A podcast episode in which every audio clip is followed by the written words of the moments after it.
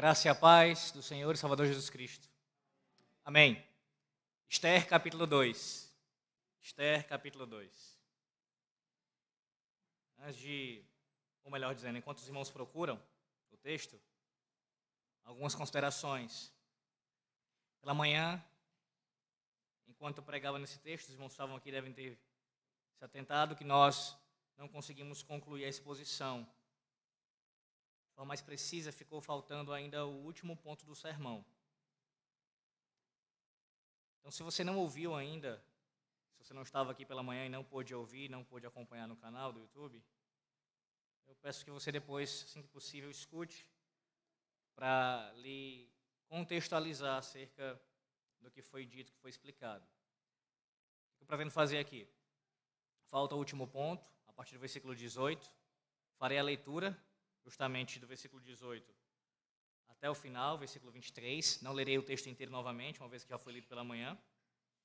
Mas eu não vou já iniciar a exposição do, do ponto 3, até para, dentro de alguma medida, contribuir para os irmãos que não estavam aqui, é, recapitulando, recapitulando os pontos que foram tratados pela manhã. Então, será mais ou menos assim.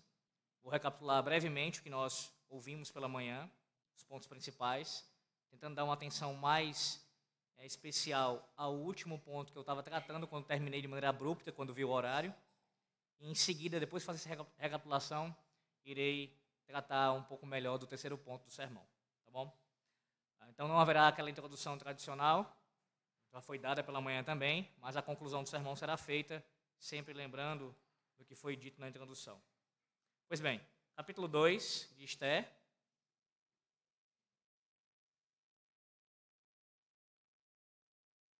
partir do versículo 18.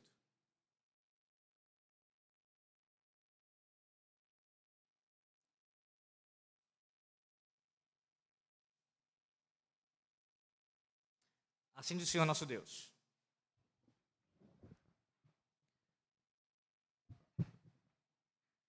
Então o rei deu um grande banquete a todos os seus príncipes e aos seus servos.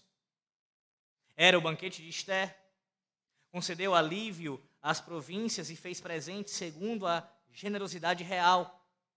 Quando pela segunda vez se reuniram as virgens, Mordecai estava sentado à porta do rei.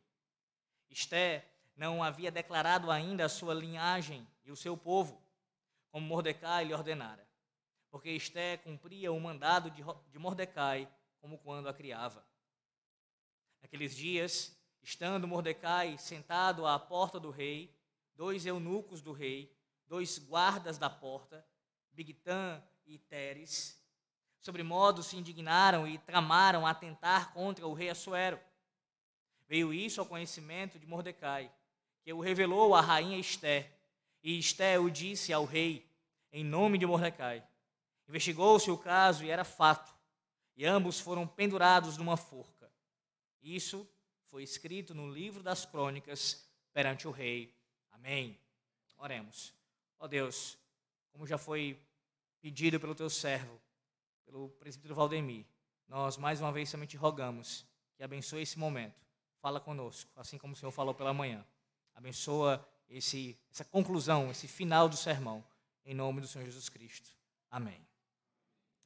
Meus irmãos, como vimos pela manhã, o capítulo 2 de Esté, ele tem como ah, ideia central do texto o fato de que os reinos deste mundo eles são reinos ímpios, reinos que são maldosos, reinos que são ah, cheios de iniquidade. Sim, os reinos deste mundo eles são ímpios e eles têm uma, um interesse, um objetivo de nos assimilar, de assimilar todos aqueles que fazem parte dessa terra.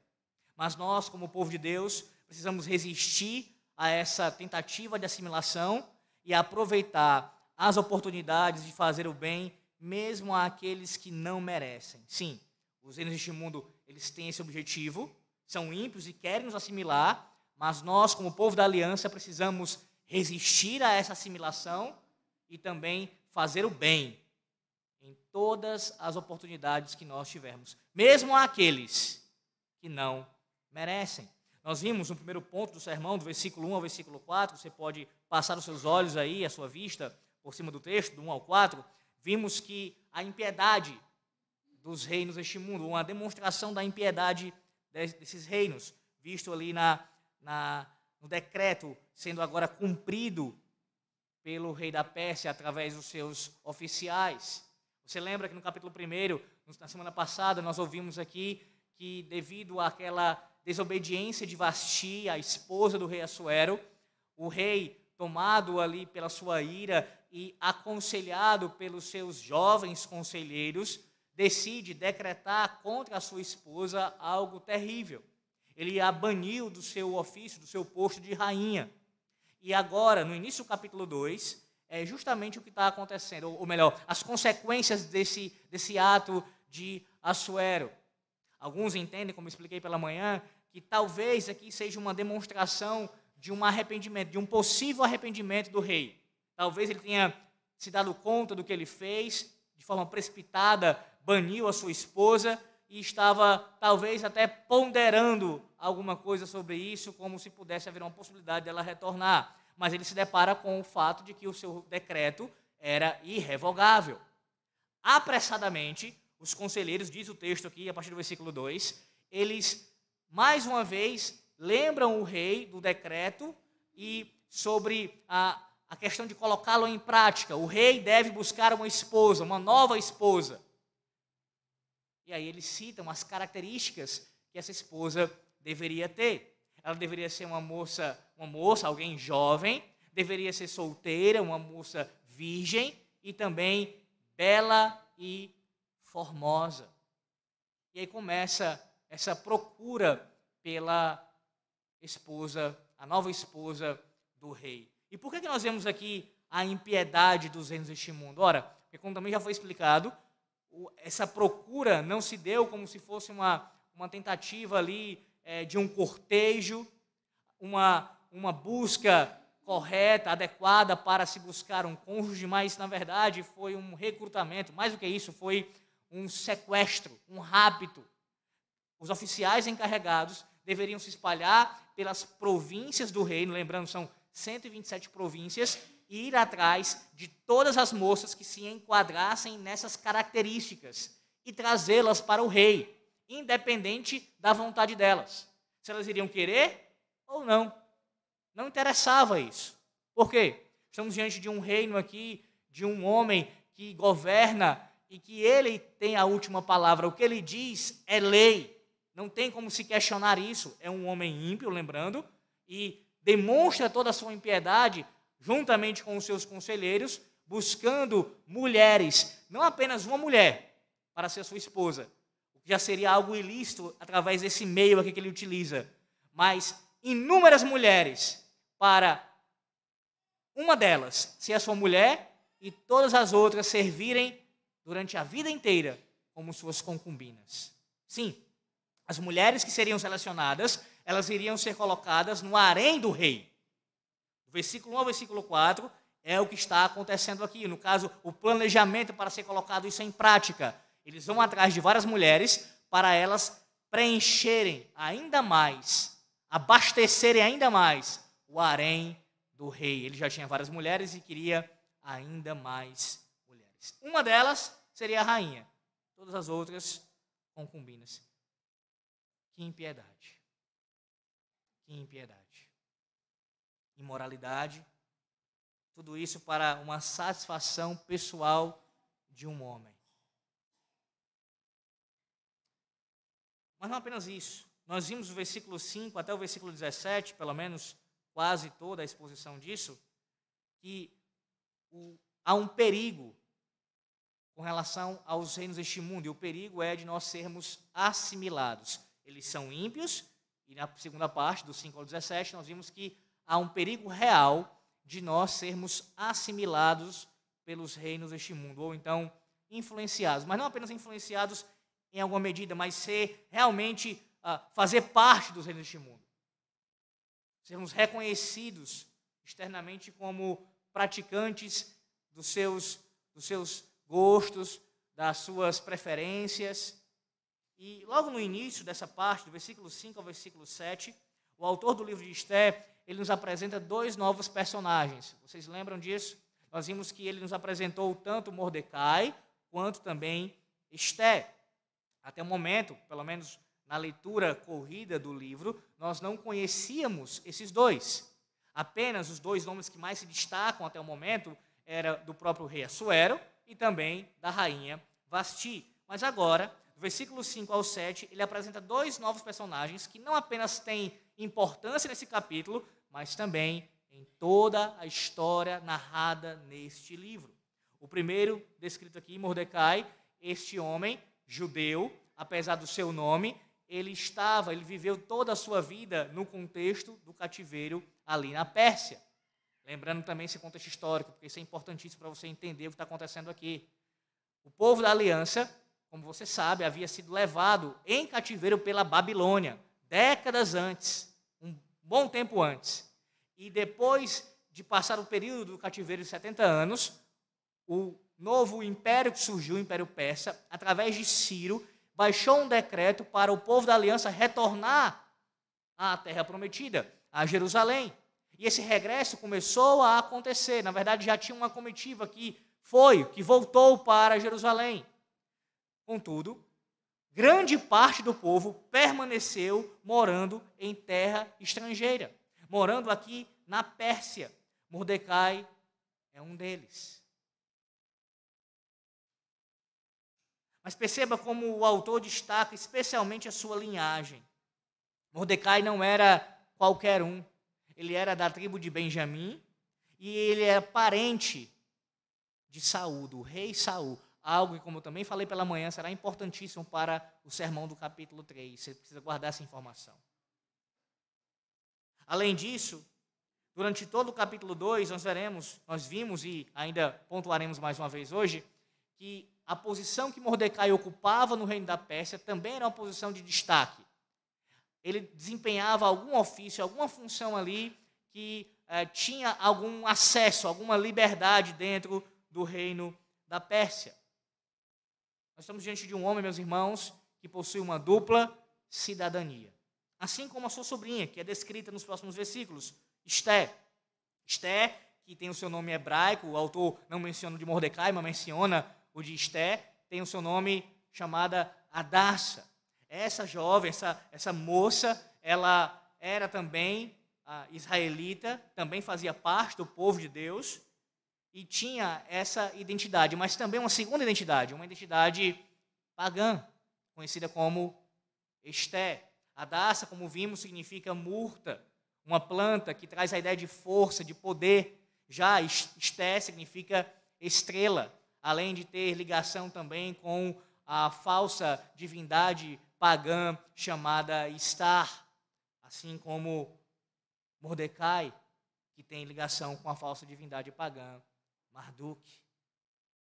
Esses dois, primos, só que Mordecai bem mais velho, e assumindo aqui a posição de pai de Esté, na ausência dos seus pais que faleceram.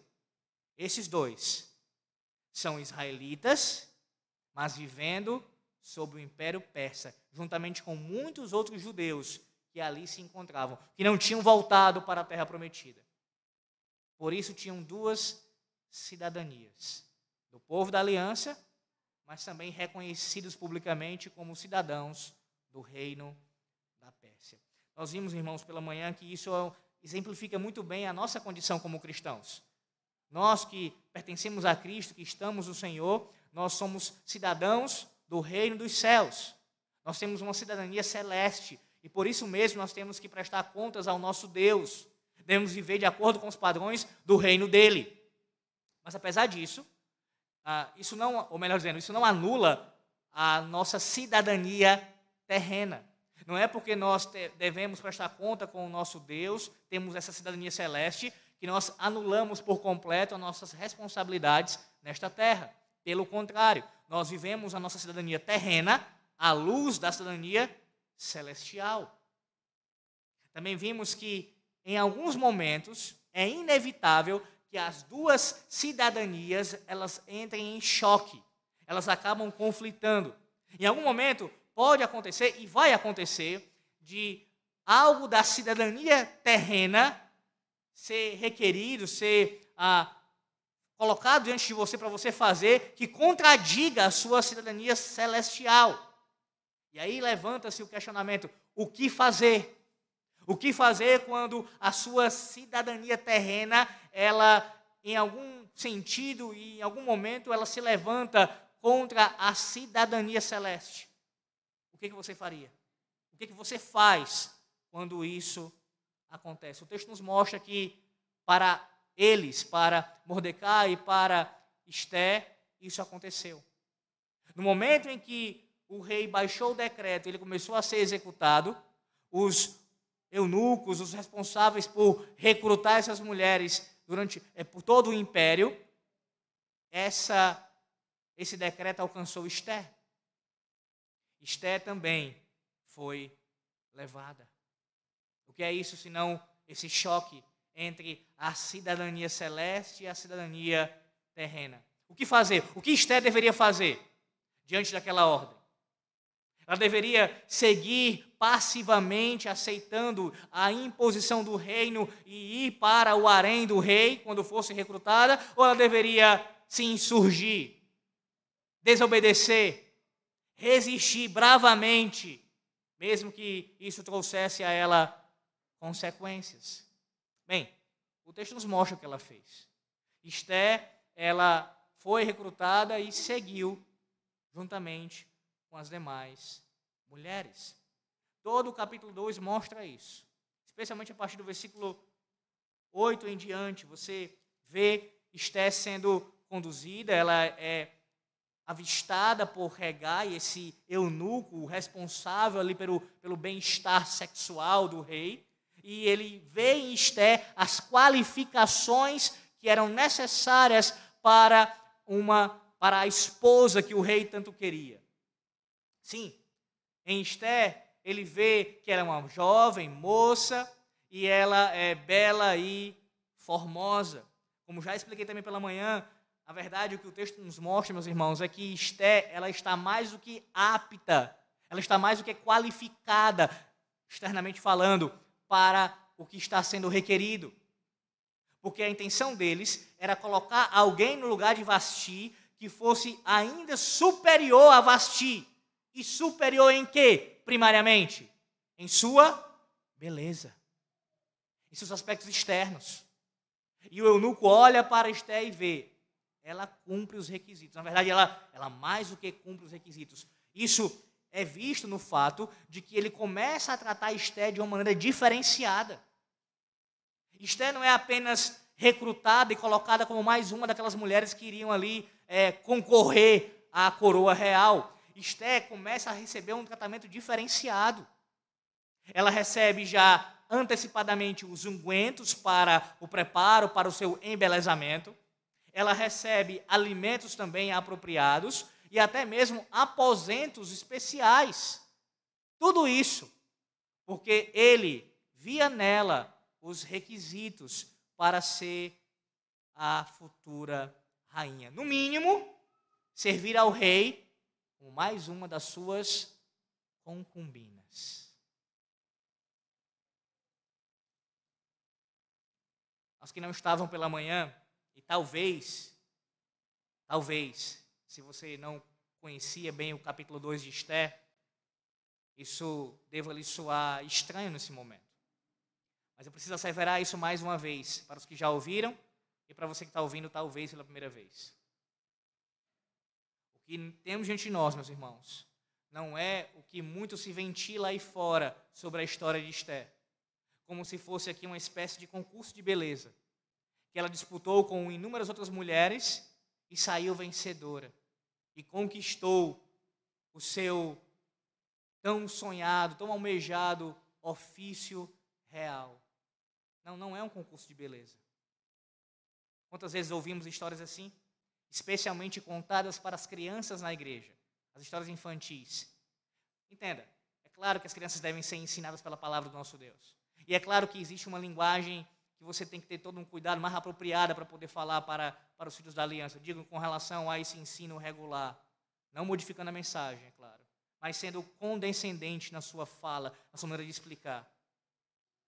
Contudo, isso não significa mudar a história. Quantas vezes Esté é pintada como uma espécie de heroína?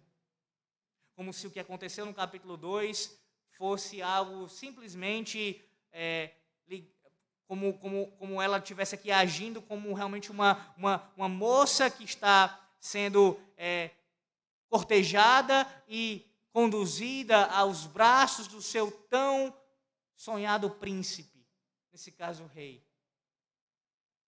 Ah, como eu no caso as mulheres, ah, como eu queria ter tido a mesma experiência de Esté. Que bênção teve Esté de ter sido mulher de um rei, ter se tornado rainha. Não é um concurso, repito. O rei está recrutando mulheres para, quando ter um encontro com elas, passado o seu processo de embelezamento, que durava um ano, diz o texto, Durava um ano o processo. Veja no versículo 12 isso. Em chegando o prazo de cada moça vir ao rei Assuero, depois de tratada segundo as prescrições para as mulheres, por 12 meses, porque assim se cumpriam os dias de seu embelezamento, seis meses com óleo de mirra e seis meses com especiarias e com os perfumes e ungüentos em uso entre as mulheres. Depois de um ano que essas mulheres fossem tratadas, embelezadas, cada uma delas iria ter uma noite com o rei. Sim, sexo casual aqui. Uma noite. E o rei experimentaria e depois disso teria a sua posição. Essa serve para ser rainha. Essa não serve. Não para ser rainha, mas serve para ser concubina, para ficar no meu harém e eu usar quando bem entender. Você percebe aqui a seriedade da coisa? Esté está se submetendo a isso. E, como também já expliquei, não é uma submissão aqui apenas passiva. Ela não está só deixando a coisa correr, deixando ser conduzida. Há também um sentido ativo aqui no comportamento de Esté. Por algumas vezes, o capítulo 2 cita a expressão que ela alcançou favor. Isso é visto com relação ao eunuco responsável pelo recrutamento. Isso é visto com relação a várias pessoas que estavam ao redor dela. E com relação ao próprio rei. Ela alcançou o favor do rei. E a ideia no original é que ela estava ativamente se colocando à disposição, trabalhando, se empenhando para ser recrutada, ou melhor, para ser escolhida como a rainha. E aqui entra outra questão muito importante para você entender, especialmente ligada ao capítulo 1 do livro de Esther, que é o seguinte: quando o rei baniu Vasti e houve um, uma, um desejo de se colocar uma outra mulher no lugar que fosse melhor do que ela, tenha isso em mente. Não apenas houve um desejo de colocar uma mulher mais bela que Vasti, mas melhor que Vasti significaria também uma mulher que iria se submeter a tudo que o rei ordenasse. Não foi justamente o contrário que Vasti fez? O rei ordenou: venha à minha presença, eu estou com os nobres do reino, eu quero lhe apresentar, eu quero lhe exibir como um troféu. E o que é que Vasti faz? Ela se recusa. Pois bem, a intenção de colocar uma mulher no lugar dela passa não apenas por ser uma mulher mais bela do que ela, mas uma mulher que submeta até mesmo ao que ela não submeteria. Uma mulher que esteja disposta a obedecer àquele homem sem restrições, sem reservas. E pasme, o texto está nos mostrando que quem está disposto a fazer isso, quem está se colocando nessa condição, é uma mulher uma jovem mulher do povo de Deus. Como nesse momento da história, nesse momento da história, Vasti supera Esther. Nesse ponto específico. Vê a ironia? Uma melhor do que Vasti. Seria melhor, mais bela e que submeta a tudo, sem restrição. Mas a ironia que Vasti seria melhor do que Esther, pelo menos nessa circunstância aqui, em não ter submetido a tudo que o rei quis. Esther não. Está agindo de maneira pior do que Vasti. Aceitando tudo. Aceitando tudo. É importante a gente também salientar, irmãos, que Esther vivia num contexto e cresceu num contexto que tudo isso era natural. Essa cultura pagã aqui era o modus operandi daquele período. Esther não conhecia uma outra realidade, pelo menos não no sentido vivencial, experimental. Não é a primeira vez que o rei está recrutando mulheres para o seu harém. Isso era algo que acontecia com frequência. E também, como já falei, Homens também eram recrutados para serem eunucos. Porque tanto homens como mulheres pertenciam ao rei. O rei era dono de todos. Nesse sentido, de, ninguém poderia é, esboçar algum tipo de. Ah, eu tenho liberdade, eu posso fazer o que quiser na minha vida. Não pode. O que o rei mandar, você vai fazer e acabou-se. Então, essa, essa prática de pegar as mulheres e colocar no harém e homens para serem eunucos, isso acontecia com alguma frequência. Sempre que o rei desejasse. Nessa, nessa aqui especificamente, tem algo mais do que isso, além de recrutar concubinas. Ele quer uma rainha. Dentre essas, uma que seja a sua nova rainha. Então, é, essa era a cultura que Esté estava imersa.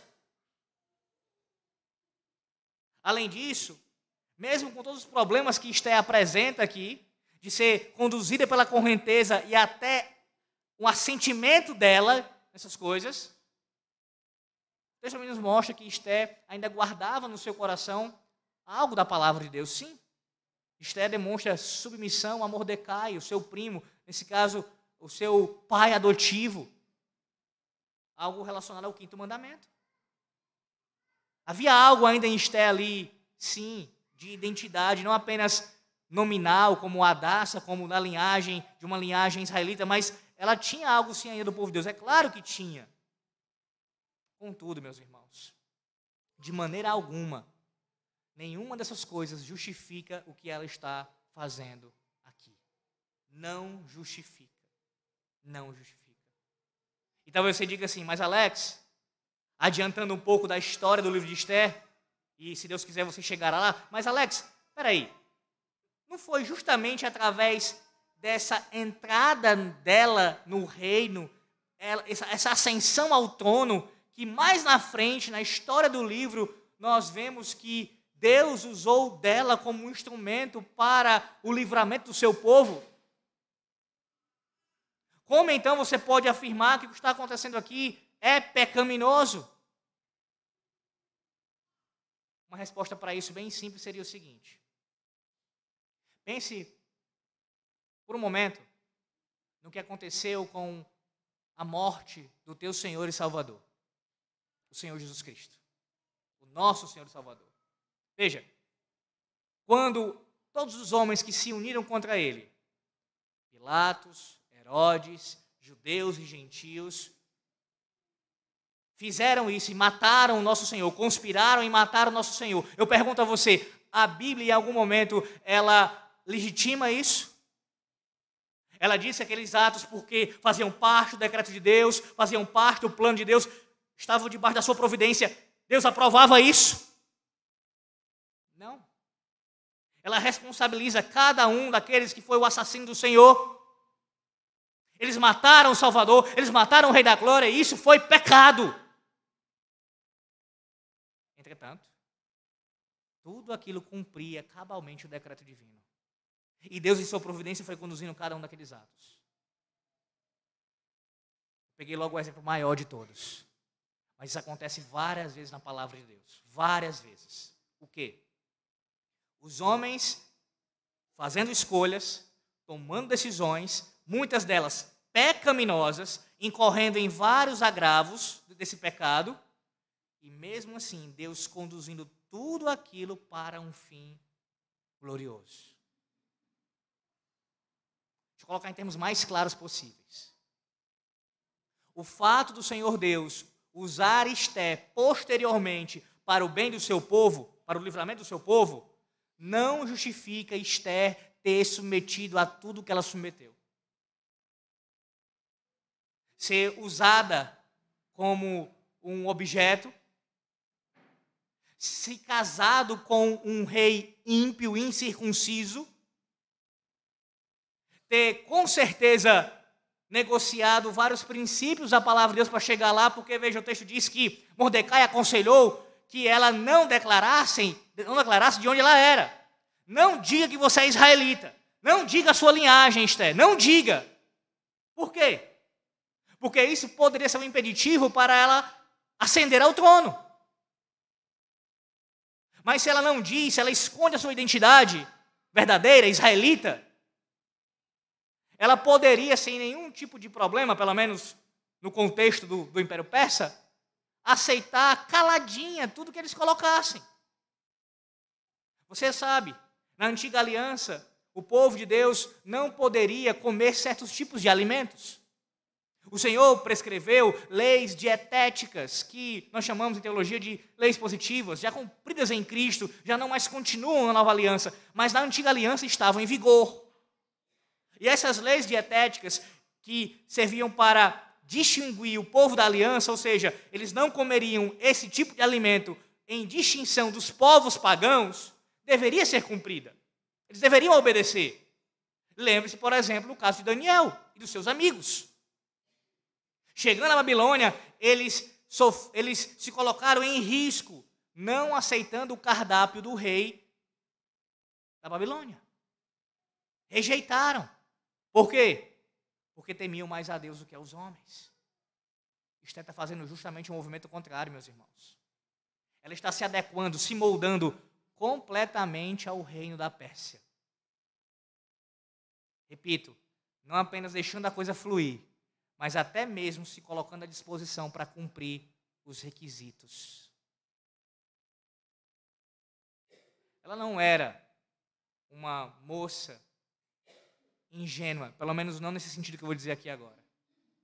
Ela percebeu que o parâmetro, que a maneira de julgar do império persa, dos reinos desta terra, é pelo exterior, é pelos aspectos visíveis. Não é assim que os ímpios julgam as coisas normalmente? Quem é que tem valor? Quem é que tem espaço? Os mais belos fisicamente, os que possuem dinheiro. É assim que o mundo julga, por aquilo que é aparente. E ela identificou isso, ela observou isso. E ela, sabendo que ela tinha esse dote dado por Deus, ela usou disso para trilhar ainda mais facilmente o seu caminho. Além de se submeter, ser subserviente a tudo que o império requeria. É uma outra visão dessa mulher que você tem nessa noite, assim como alguns já tiveram de manhã. Mas não é uma visão para você tratá-la como se fosse uma ímpia, terrível. Não, não, não é isso que eu estou falando aqui. Mas é apenas primeiro você quebrar essa ideia falsa, não apenas de Esther, mas de quantos personagens bíblicos você tem isso na cabeça uma impressão como se eles fossem perfeitos. Como se não tivessem falhado. Ou as falhas foram muito pontuais, é um caso aqui.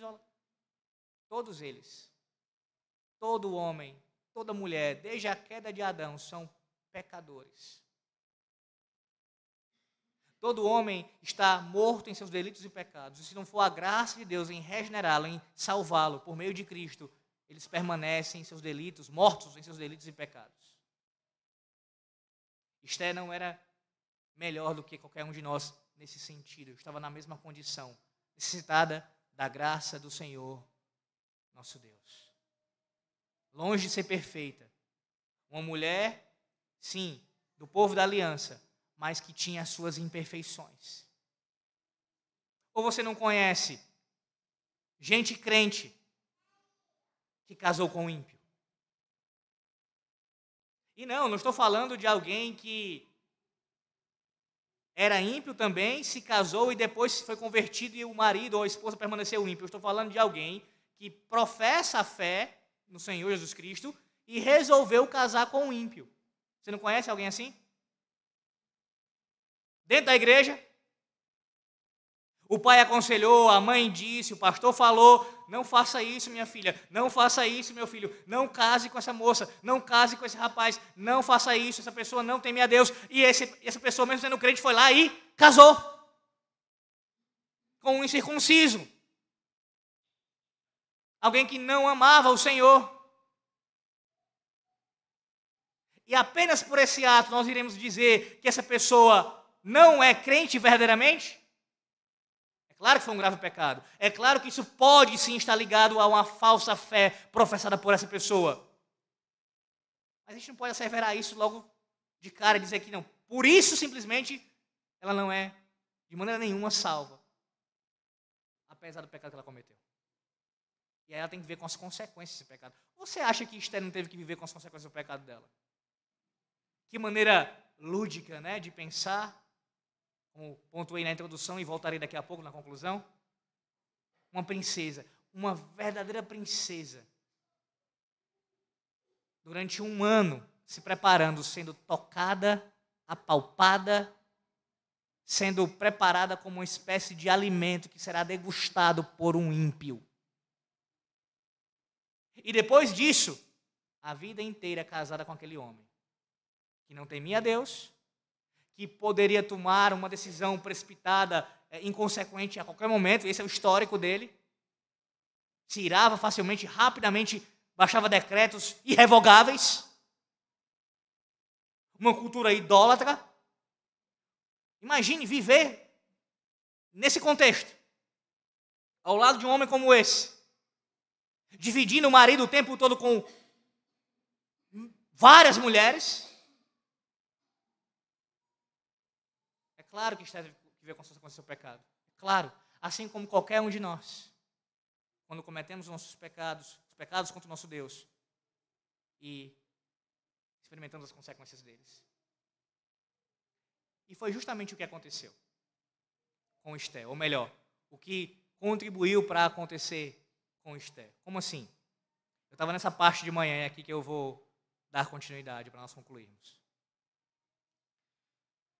Esté está nessa condição de ter que passar por isso, recrutada, encaminhada para o harém e tornada depois rainha, por causa dos pecados dos seus antepassados. Primeiro, o pecado daqueles que foram levados em cativeiro. Os seus antepassados, lá em Judá, que desobedeceram a lei do Senhor Deus e foram levados cativos para a Babilônia.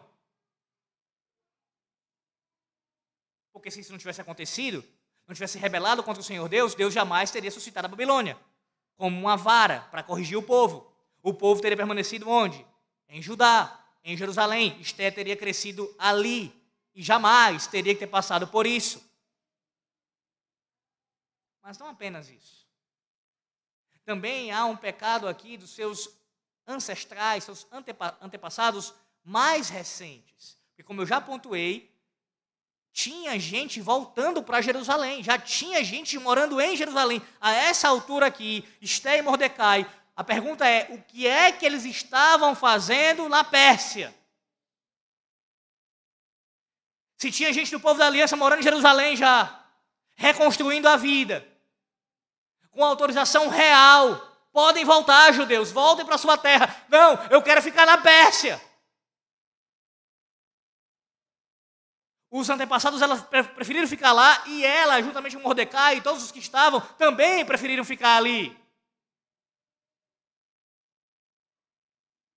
Perceba, meus irmãos, a, o problema que é, ou melhor, as consequências que traz os nossos pecados, até mesmo para os nossos descendentes. Pecados que nós cometemos, que têm consequências até para a nossa descendência.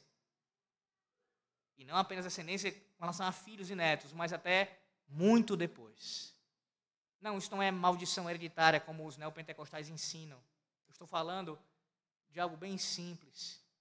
A quebra da lei do Senhor Deus, a quebra do seu pacto, traz sim maldições, juízos do Senhor sobre nós. E esse juízo pode alcançar não apenas a nós individualmente, mas até mesmo a nossa casa, os nossos filhos, os nossos descendentes.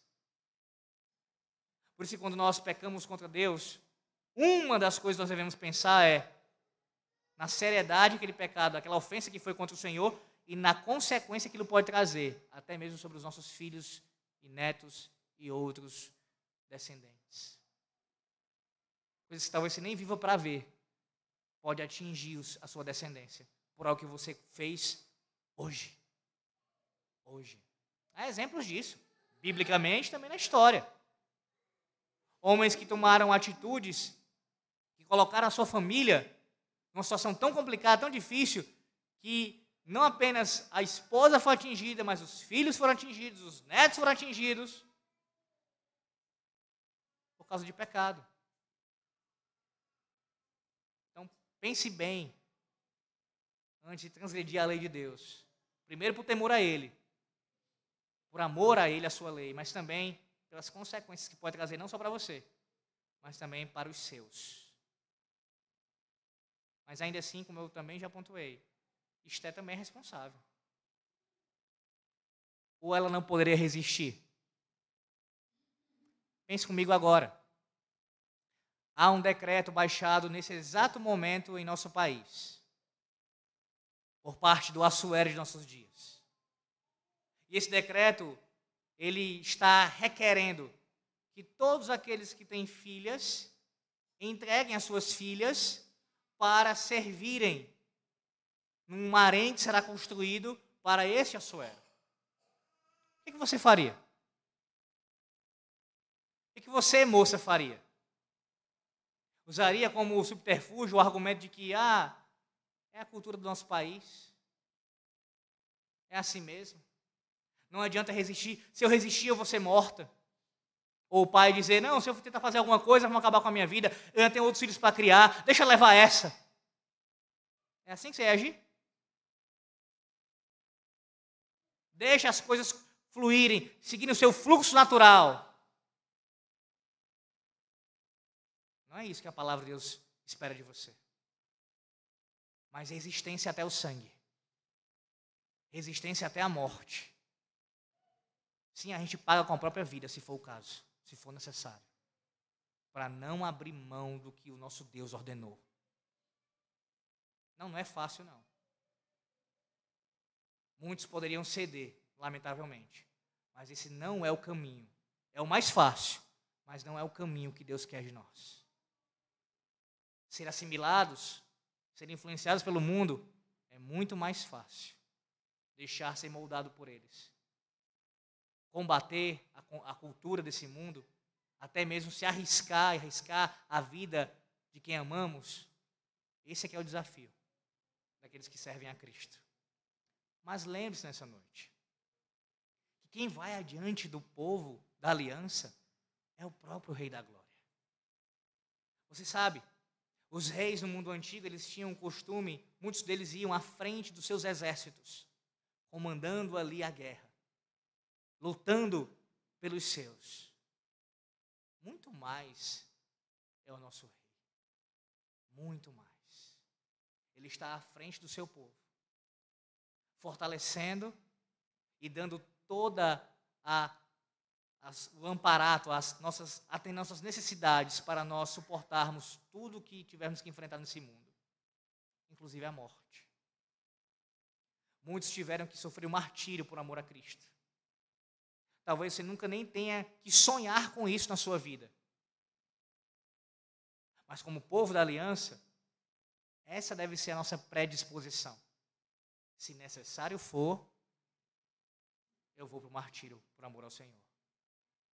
Pois Ele está à minha frente, cuidando de mim, guardando a minha vida. Meus irmãos, além disso, a santificação que nós ah, recebemos o Senhor, já fomos santificados em Cristo Jesus, e esse processo dura toda a vida. Precisamos lembrar, como citei pela manhã, o Catecismo Maior de Westminster, sua pergunta 78. Esse processo, nós temos imperfeições ainda que são é, vistas em nós. E não era diferente com Esté. Esté, assim como nós, tem várias questões que são cinzentas nuances. Não é só Esther, não é só Esther que você vê nela uma submissão ao seu pai adotivo, um guardar ainda da lei do Senhor, mas logo em seguida você vê um comportamento é, sendo assimilada pelo, pelo, pelo reino ímpio. Isso também acontece conosco. Porque em nosso processo de santificação ainda temos imperfeições. Você não está, nesse momento, sem cometer pecado algum na sua vida, perfeitamente santo. Não está. Não, isso não é uma palavra para te incentivar a negligência, a leniência, a você viver de qualquer forma, não, de maneira nenhuma. Mas a continuar buscando a santificação. Contudo, é um lembrete a você para te trazer consolo nessa noite. De que apesar das suas debilidades, das suas imperfeições na sua santificação, no processo de santificação, se ele está acontecendo, é porque o Senhor tem trabalhado em você e através de você. E apesar dessas imperfeições, você está assim sendo preparado por Ele, embelezado por Ele. Não para um encontro casual, não para tirar proveito de você, não para lhe tratar como um mero objeto, mas para colocar em você a coroa de glória, o galardão em suas mãos e estar em sua presença eternamente seguro em seus braços. Naquele rei que não humilha o seu povo, mas o ama e o trata com toda a cordialidade. Terceiro e último lugar. É possível fazer o bem em meio aos reinos deste mundo. Deixa eu pontuar aqui algumas coisas brevemente. Primeiro, nós temos no versículo 18 a menção a um novo banquete. Um novo banquete é dado. É um reino que frequentemente oferece esses banquetes, assim como são os reinos dessa terra. Sempre, qualquer motivo é motivo para a festa, inclusive para comemorar suas aberrações, suas impiedades, exaltar os seus pecados. Um banquete é dado aqui em celebração à coroação de Esté. E por que o banquete é oferecido pelo rei? Porque o rei está alegre. A Suéria estava feliz. E num governo totalitário, meus irmãos, o humor do rei governa o reino. Se o rei está feliz, o reino também será feliz. Se o rei está triste ou indignado, o povo sofrerá as consequências disso. Porque no governo totalitário, onde aquele que governa, governa como se fosse o dono da população, o senhor de todos, tudo depende de como ele estiver, de como ele acordar. Porque ele estava feliz, consequências boas para o povo. É mencionado aí no versículo 18, veja. Então o rei deu um grande banquete a todos os seus príncipes e aos seus servos. Era o banquete de Esté, concedeu alívio às, às províncias e fez presente segundo a generosidade real. Aqui alguns entendem como se ele tivesse ah, tirado alguns impostos, dado aqui vários benefícios políticos, sociais para o povo. E veja que o autor menciona, de acordo com a generosidade real. Nós já vimos no capítulo passado que de generoso Xerxes não tem nada. É uma generosidade que depende das circunstâncias. Depende do seu bom humor. Depende se ele está sendo muito bem assistido e servido. Se isso estiver acontecendo, ele é generoso. Se o povo estiver andando na minha cartilha, eu serei generoso. nada diferente nos nossos dias. É a, é a política do pão e circo. Eu dou isso daqui para a população ficar satisfeita também, feliz. Eu ludibrio ela através dos programas sociais, através é, de, uma, de uma ajuda. Para quê? Para mantê-los na minha mão. Nas minhas mãos. E eu ainda me passo como generoso. Que político generoso é o pai dos pobres. É o pai dos pobres. O texto também diz que Mordecai estava à porta do rei, como vimos, Mordecai exercia uma, uma importante função. Alguns entendem aqui, mas alguns comentaristas, que o versículo 19 está falando de uma nova posição de Mordecai. É como se, após a ascensão de Esté, ele talvez tenha ascendido também ainda mais em sua posição no reino. Mas o fato é que, se isso aconteceu antes ou depois, mesmo antes da ascensão de Esté, não tem como negar, ele já exercia sim uma posição importante no império. E é nessa posição que ele descobre o complô dos dois eunucos para matar o rei. Ele fica sabendo disso, ali como quem está ah, ouvindo as conversas sobre o palácio, sobre o reino, e usa aquela informação, até porque informação é algo muito valioso, e repassa para sua filha, sua filha adotiva, e ela encaminha para o rei Assuero e dá os devidos créditos a Mordecai. O rei, depois de avisado, instaura ali uma investigação e é confirmado o complô. Sim, dois eunucos, talvez um deles aqui, o que é chamado de Bigtan, seja o Bigtá do capítulo 1, um daqueles eunucos mencionados no capítulo 1, entre aqueles sete, sete eunucos. Eles estão planejando realmente matar o rei. Estavam indignados com o rei, e talvez não seja muito difícil de se imaginar, né? O porquê, os motivos que o levaram a planejar isso.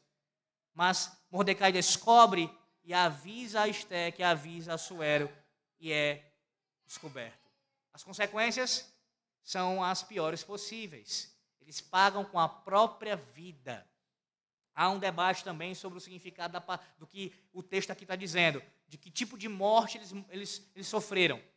Alguns entendem que, né, usando o texto original, ou interpretando, melhor dizendo, o texto original, que a, a ideia aqui seria de um empalamento. Um empalamento. E o que é o empalamento? Ou o que era essa prática? uma estaca que era colocada ah, da entrada da parte de trás do ser humano, do ânus, saía na boca. Eram empalados. Mas outros já entendem que pode até ter acontecido o empalamento, só que posterior à forca. Eles foram enforcados e, como uma demonstração de vergonha para eles e até de exemplo para aqueles que tentassem, porventura, algum complô contra o rei, ficaram expostos ali, empalados, após serem enforcados. Seja qual foi o tipo de morte, o fato é que eles tiveram essa consequência por tramarem contra o rei. Mas observe que o texto em nenhum momento diz que Mordecai ele recebeu algum tipo de agrado, algum tipo de recompensa pelo que ele fez. Mesmo o versículo 21 terminando assim: Isso foi escrito no livro das crônicas perante o rei. Foi registrado documentalmente a atitude de Mordecai, a sua benevolência para com o rei. Mesmo registrado documentalmente, naquele momento ele não foi recompensado da providência do Senhor, isso aconteceu. E também mais à frente nós veremos o porquê que isso aconteceu. Esse esquecimento. Porque ele não era comum. Os persas eram conhecidos, sim, por serem ah, agradecidos, pelo menos no sentido de recompensar quem lhe fizesse um favor. Eles tratavam isso como uma coisa séria. E por que esquecer de Mordecai aqui? Por que Mordecai não é recompensado imediatamente por poupar a vida do rei, por fazer um bem ao rei? Como eu disse, próximas exposições a gente vai ver o motivo disso ter acontecido. Mas o fato é que aconteceu. Nesse momento, esse eu quero pontuar para vocês. Ele não foi recompensado, mas ele fez o bem. Sim, irmãos. É perfeitamente possível, nós que somos parte do povo da aliança, fazemos parte dessa, desse povo, fazermos o bem em meio aos reinos deste mundo, mesmo àqueles que não merecem. Ou você acha que Assuero merecia ser, ter sua vida poupada? De maneira nenhuma. Nós não agimos com base no merecimento alheio. Farei o bem a essa pessoa se ela merecer. Entenda, é claro que existe relação aqui de, de obediência, de, existe essa questão. Mas eu estou dizendo que, em termos gerais, você não conduz a sua vida, você não deve viver a sua vida apenas baseado na, em fazer o bem se a pessoa merecer. Porque se você usar isso como um critério levando até as últimas consequências, você não fará o bem a ninguém, nem a si mesmo. Porque quem é que merece algum bem? O bem que nós recebemos do Senhor Deus através de Cristo é por causa de Cristo. É porque quem Cristo é, é pela sua obra. Não é porque você merece. Quando Deus derrama a graça dele sobre a sua vida, sobre a sua casa, não é porque você merece. Tem pão para você comer dentro de casa, não é porque você merece. Quando você é livrado de algum acidente, não é porque você merece. Quando alguém te ajuda, te, te dá uma informação importante, como Mordecai deu ali para salvar a vida de Assuero, não é porque você merece, mas é apesar de quem você é. Deus poupa a sua vida e a nossa, a minha vida, por sua graça. E assim como Deus, nosso Deus age, nós devemos agir, fazendo bem a todos, até a quem não merece.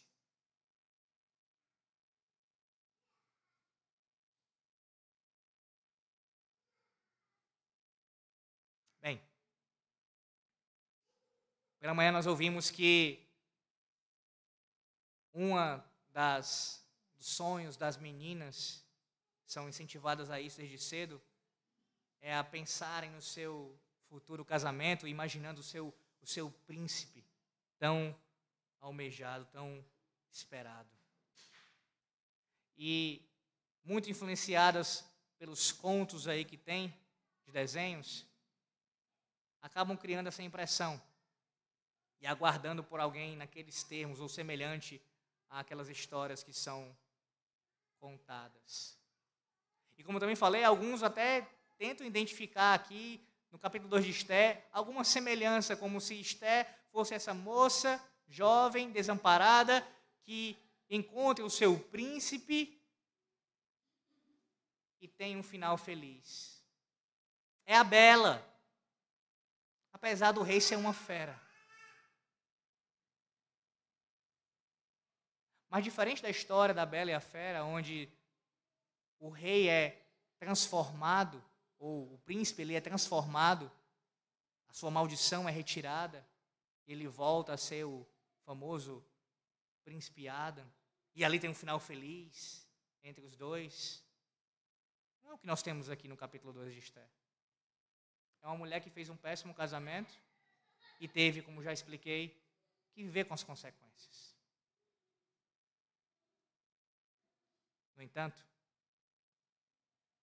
nós, inclusive Esté e todos aqueles que creem no Senhor, quando lembramos aqui da história, desse conto da, da Bela e a Fera, a inversão é o que acontece. Nós não somos aqueles que eram almejados e desejados, belos, pelo contrário, feios pobres espiritualmente, mortos. Mas o nosso Senhor Jesus Cristo, que não precisou ser transformado num príncipe melhor, porque ele já é perfeito, mas nos transformou por sua graça, pela sua obra. Firmou aliança conosco. Nos garante essa esse matrimônio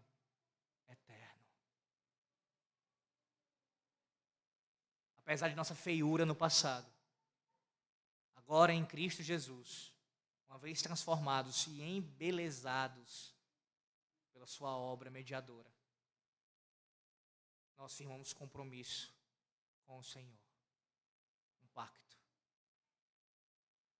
que jamais poderá ser quebrado. Que diferença, meus irmãos. Que diferença na relação que o Senhor tem conosco, com o seu povo, em comparação a todas as, as demais histórias contadas. Inclusive, essa triste, esse triste relato desse casamento que aconteceu. Que Deus nos ajude a lidarmos com a impiedade dos, dos reinos ímpios deste mundo, a sua maldade, para que nós não venhamos a ser assimilados por eles, mas resistir e continuar fazendo o bem.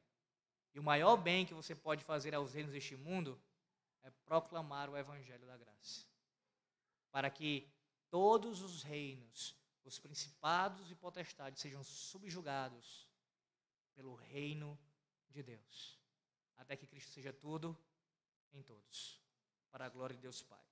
Amém. Oremos.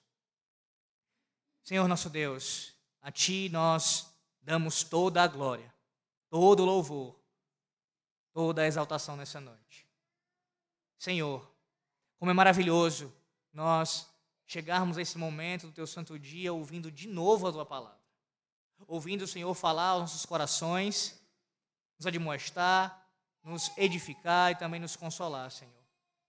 Que o Teu povo saia daqui, deste culto, quando terminar, cheio do Teu Santo Espírito, tomados por um santo e reverente temor em Tua presença e com um anseio de viver para o Teu reino, lutando contra toda impiedade e maldade dos reinos desta terra, vivendo, ó Deus, não para serem assimilados, mas contra essa assimilação maligna que todo dia assedia nossos corações.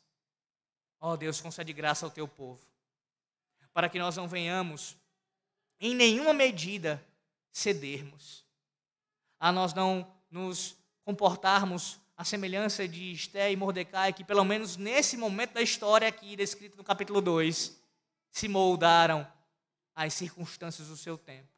Não, Senhor, não permita que isso aconteça conosco. Mas se acontecer, ó Deus, se acontecer isso, que apesar do nosso pecado, o Senhor venha a ser também gracioso conosco e nos usar onde estivermos e, para a tua glória, cumprir o teu decreto, apesar dos nossos pecados. Que assim seja em nossas vidas, ó Deus. Abençoa o teu povo com a tua paz e com a tua graça. Em nome do Senhor Jesus Cristo, o Rei da Igreja. Amém.